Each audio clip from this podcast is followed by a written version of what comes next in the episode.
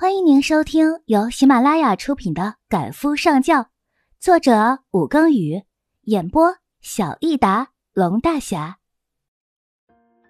第十七集，挂了电话，潇潇一脸狐疑的看着冯锦：“你把小叔叔怎么了？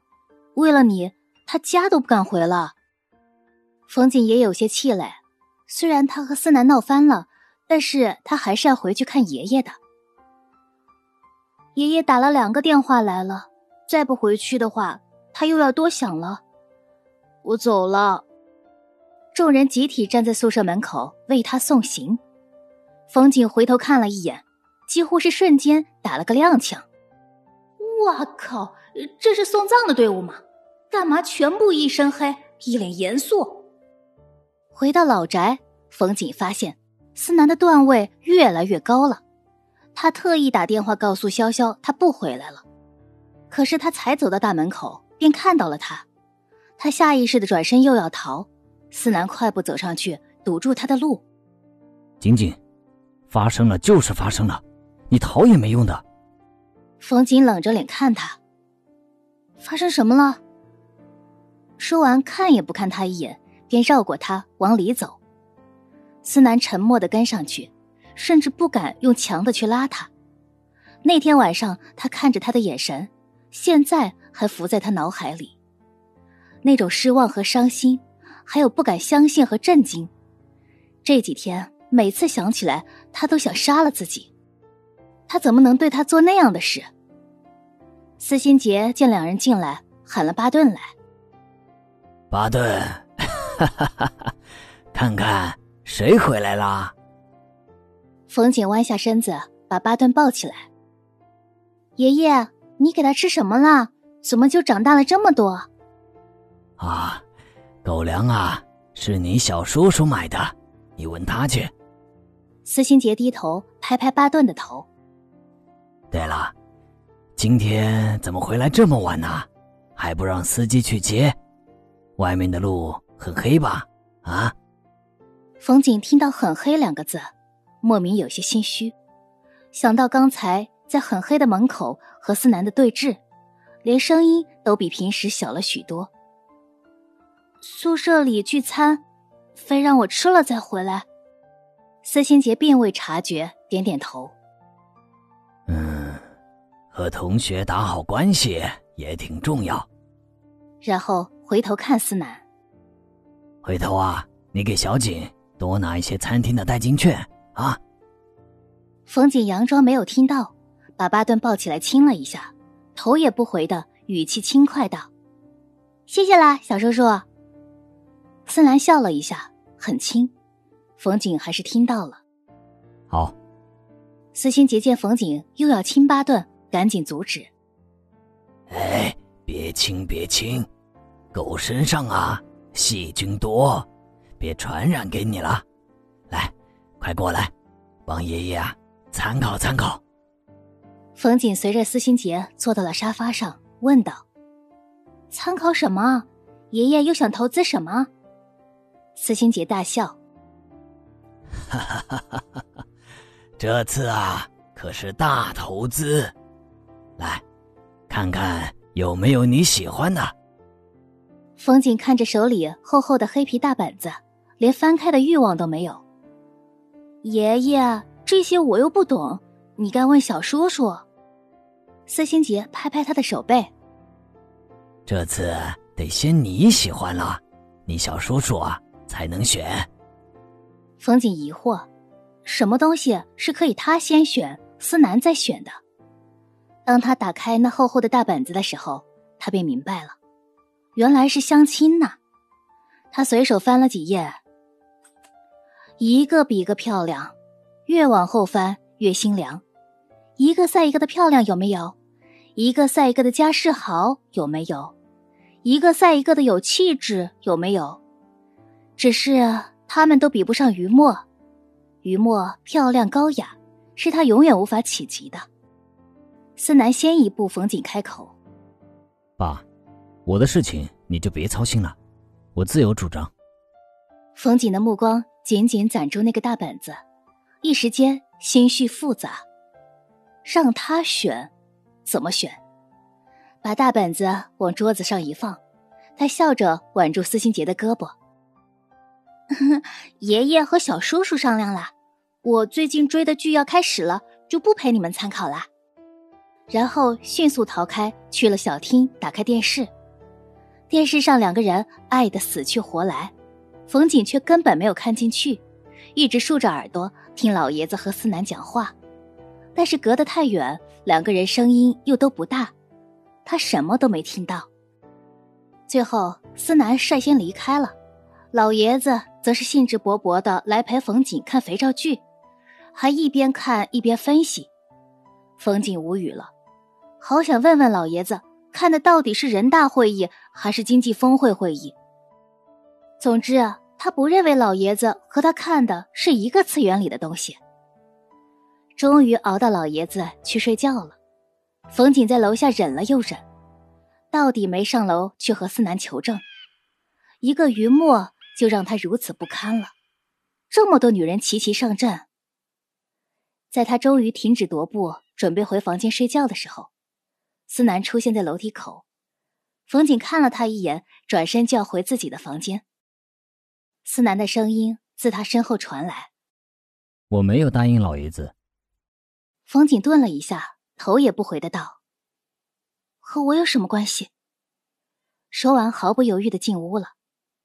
思南原本无波的眸子终于起了波动，快步走下楼梯，扶上他的门把，却发现门被反锁了。他在原地站了许久，一脸的落寞，最终说了一句：“小金，对不起，对不起。”那天那样对你，也对不起，因为我爱你。冯锦躺在床上望天，他最想听的不是这个，而是哪怕他对他说一句真话，至少告诉他，他说出差的那段时间到底在哪里。前一天出师不利，第二天老爷子果然又拿了厚厚的册子来征询冯锦的意见。冯锦胡乱翻了翻，老爷子在一旁做注解。我们呐，也不是非要世家女，这一本相对来说普通一些，应该是好相处的。你看看有没有顺眼的？冯锦的心里乱，思南是他的男人，他在帮他选女人，这是什么事儿啊？翻了几页，他随手一指，就这个吧，这个挺清秀的，挺顺眼的，看着是个好相处的。照片上的清秀姑娘下面标注着家世和姓名，冯锦随意扫了一眼，张贝，他心里暗负，好熟悉的名字。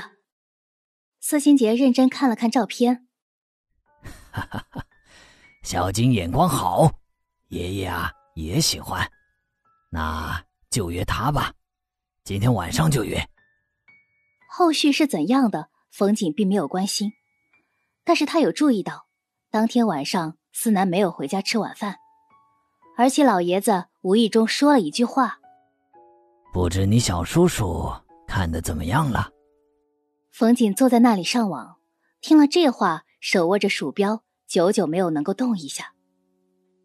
思南竟然真的去了，昨晚不是说还没有答应吗？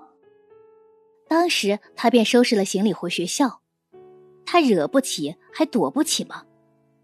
事实上，他是惹不起，也躲不起的。眼看着圣诞节就要来临了，过节的气氛越来越热烈，思南却出差了，在机场给冯锦打了个电话，语气前所未有的软。小景，你生气罚我，没关系，别自己整天闷闷不乐的。我去出差了。圣诞节回来陪你，好不好？冯锦多日来积压的情绪一泻千里，终于还是问了出来：“思南，你爱于墨吗？”思南在另一端抽了一口凉气，聪明如他，怎么会想不到之前他的一系列反应到底为哪般？不爱。或许以前喜欢过，但现在我只爱一个人，那个人。不是雨墨。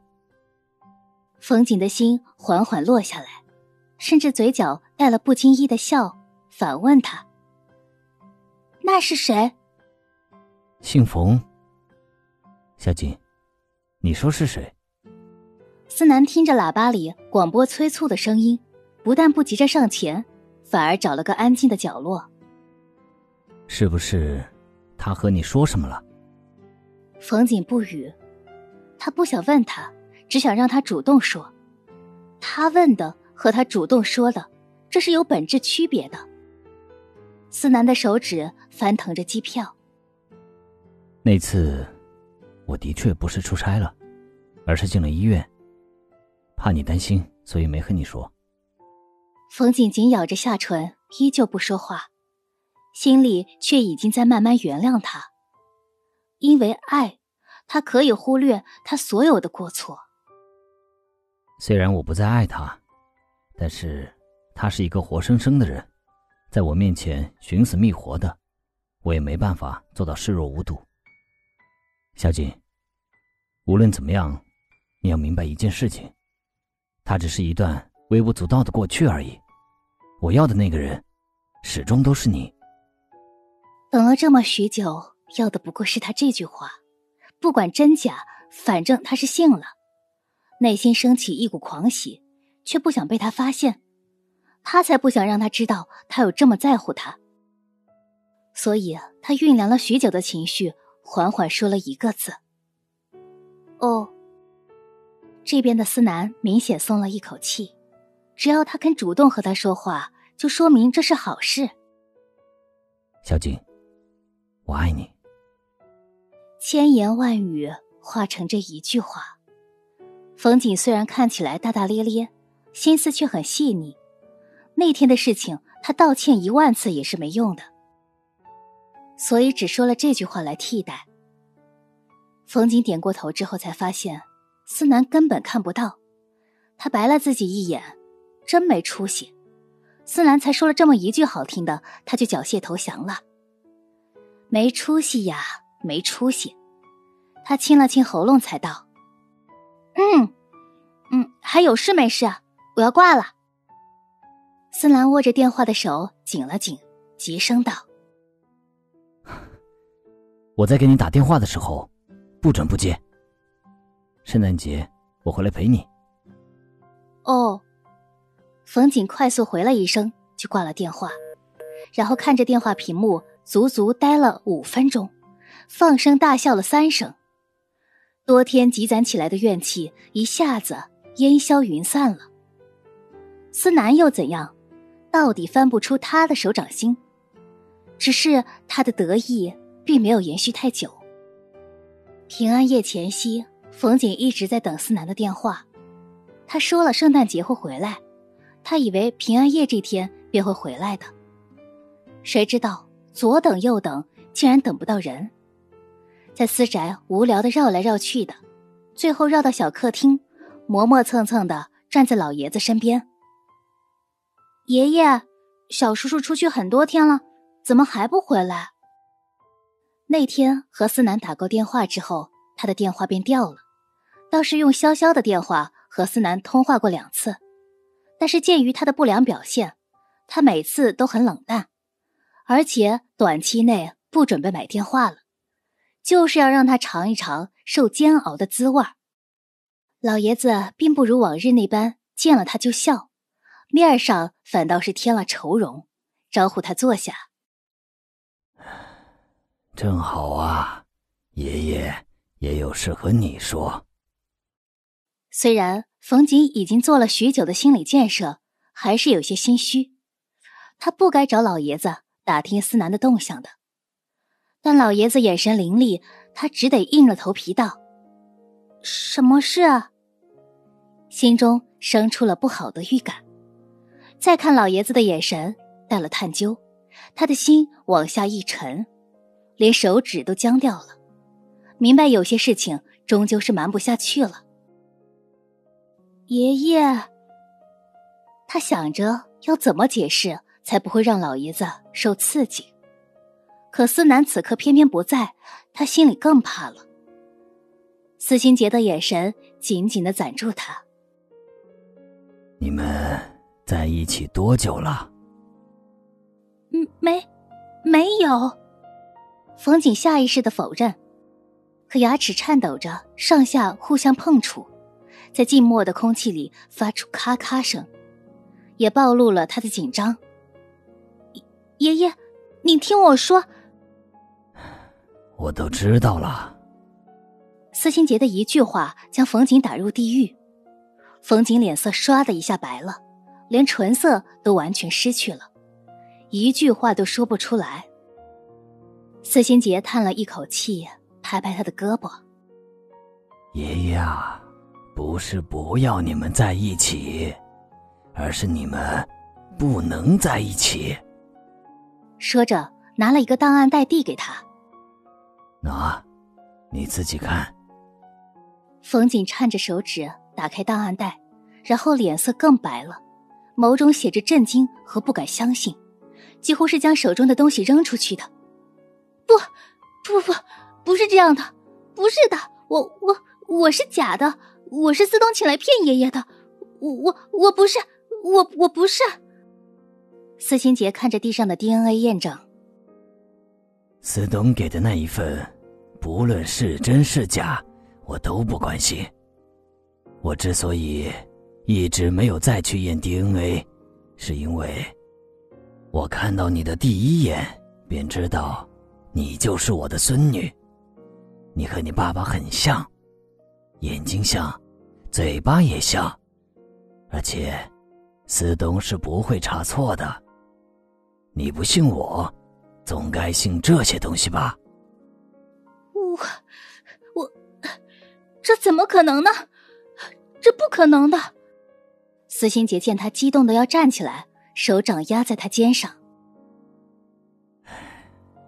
我知道，你一时间很难接受，但这是事实。你和小南不能在一起。亏我活了这么大年纪，你们在我眼皮子底下发生这样的事情，我竟然不知道。若是我早些发现，要说什么，终究是叹了一口气，脸上的老态更显。那时候他便觉得苗头有些不对，找了左安来阻止他们，终究没能派上用场。冯景抬头望他，眸中闪烁着仅有的光亮。会不会，会不会是搞错了？也许是拿错了东西验的呢？都没人问我要过属于我的东西。司心杰缓缓摇头。家里只有你是长发，自你床上取的，怎么会错呀？冯景再无力支撑自己，瘫在沙发上。忆起那天夜里，他同思南亲热，而思南，竟然是他的亲叔叔。那，那他知道吗？司心杰摇头，泪水像是关不住闸一般的，他想哭出声音来，却又哭不出来。原本灵动的眸子里一片死灰。司心杰在他耳边说了许多话，他却一句也没听进去。完全蜷缩在自己的世界里，但是司清杰最后那一声叹息，他是听到了的。他也彻底的明白了，他说的都是事实。冯锦是佣人扶着回卧室的，躺在床上，泪水打湿了枕头，他却丝毫不觉。有佣人在他房里候着，是司心杰吩咐的，怕他想不开。佣人听他的电话响了好几遍。有些为难，问他：“孙小姐，客厅有电话找你，要听吗？”冯景迷迷糊糊的，不用说也知道是谁打来的。他不知道该如何去面对。思南是他的亲叔叔，可他又是他男人，两个人那种关系。他摇摇头，嘶哑着声音道：“不接了。”佣人有些奇怪，又看冯景泪眼模糊，终究什么都没说。梦中模模糊糊的梦到思南的影子，他笑着抱住他，在他耳边说着柔声软语，下一刻却又离他越来越远。第二天上午，迷迷糊糊又睡了一个上午，是被佣人强制拉起来的。客厅里的人哗啦啦，全部转回头来看风景。他还穿着睡衣，头发乱糟糟的，眼神也很迷茫。听众朋友，本集播讲完毕，感谢您的收听。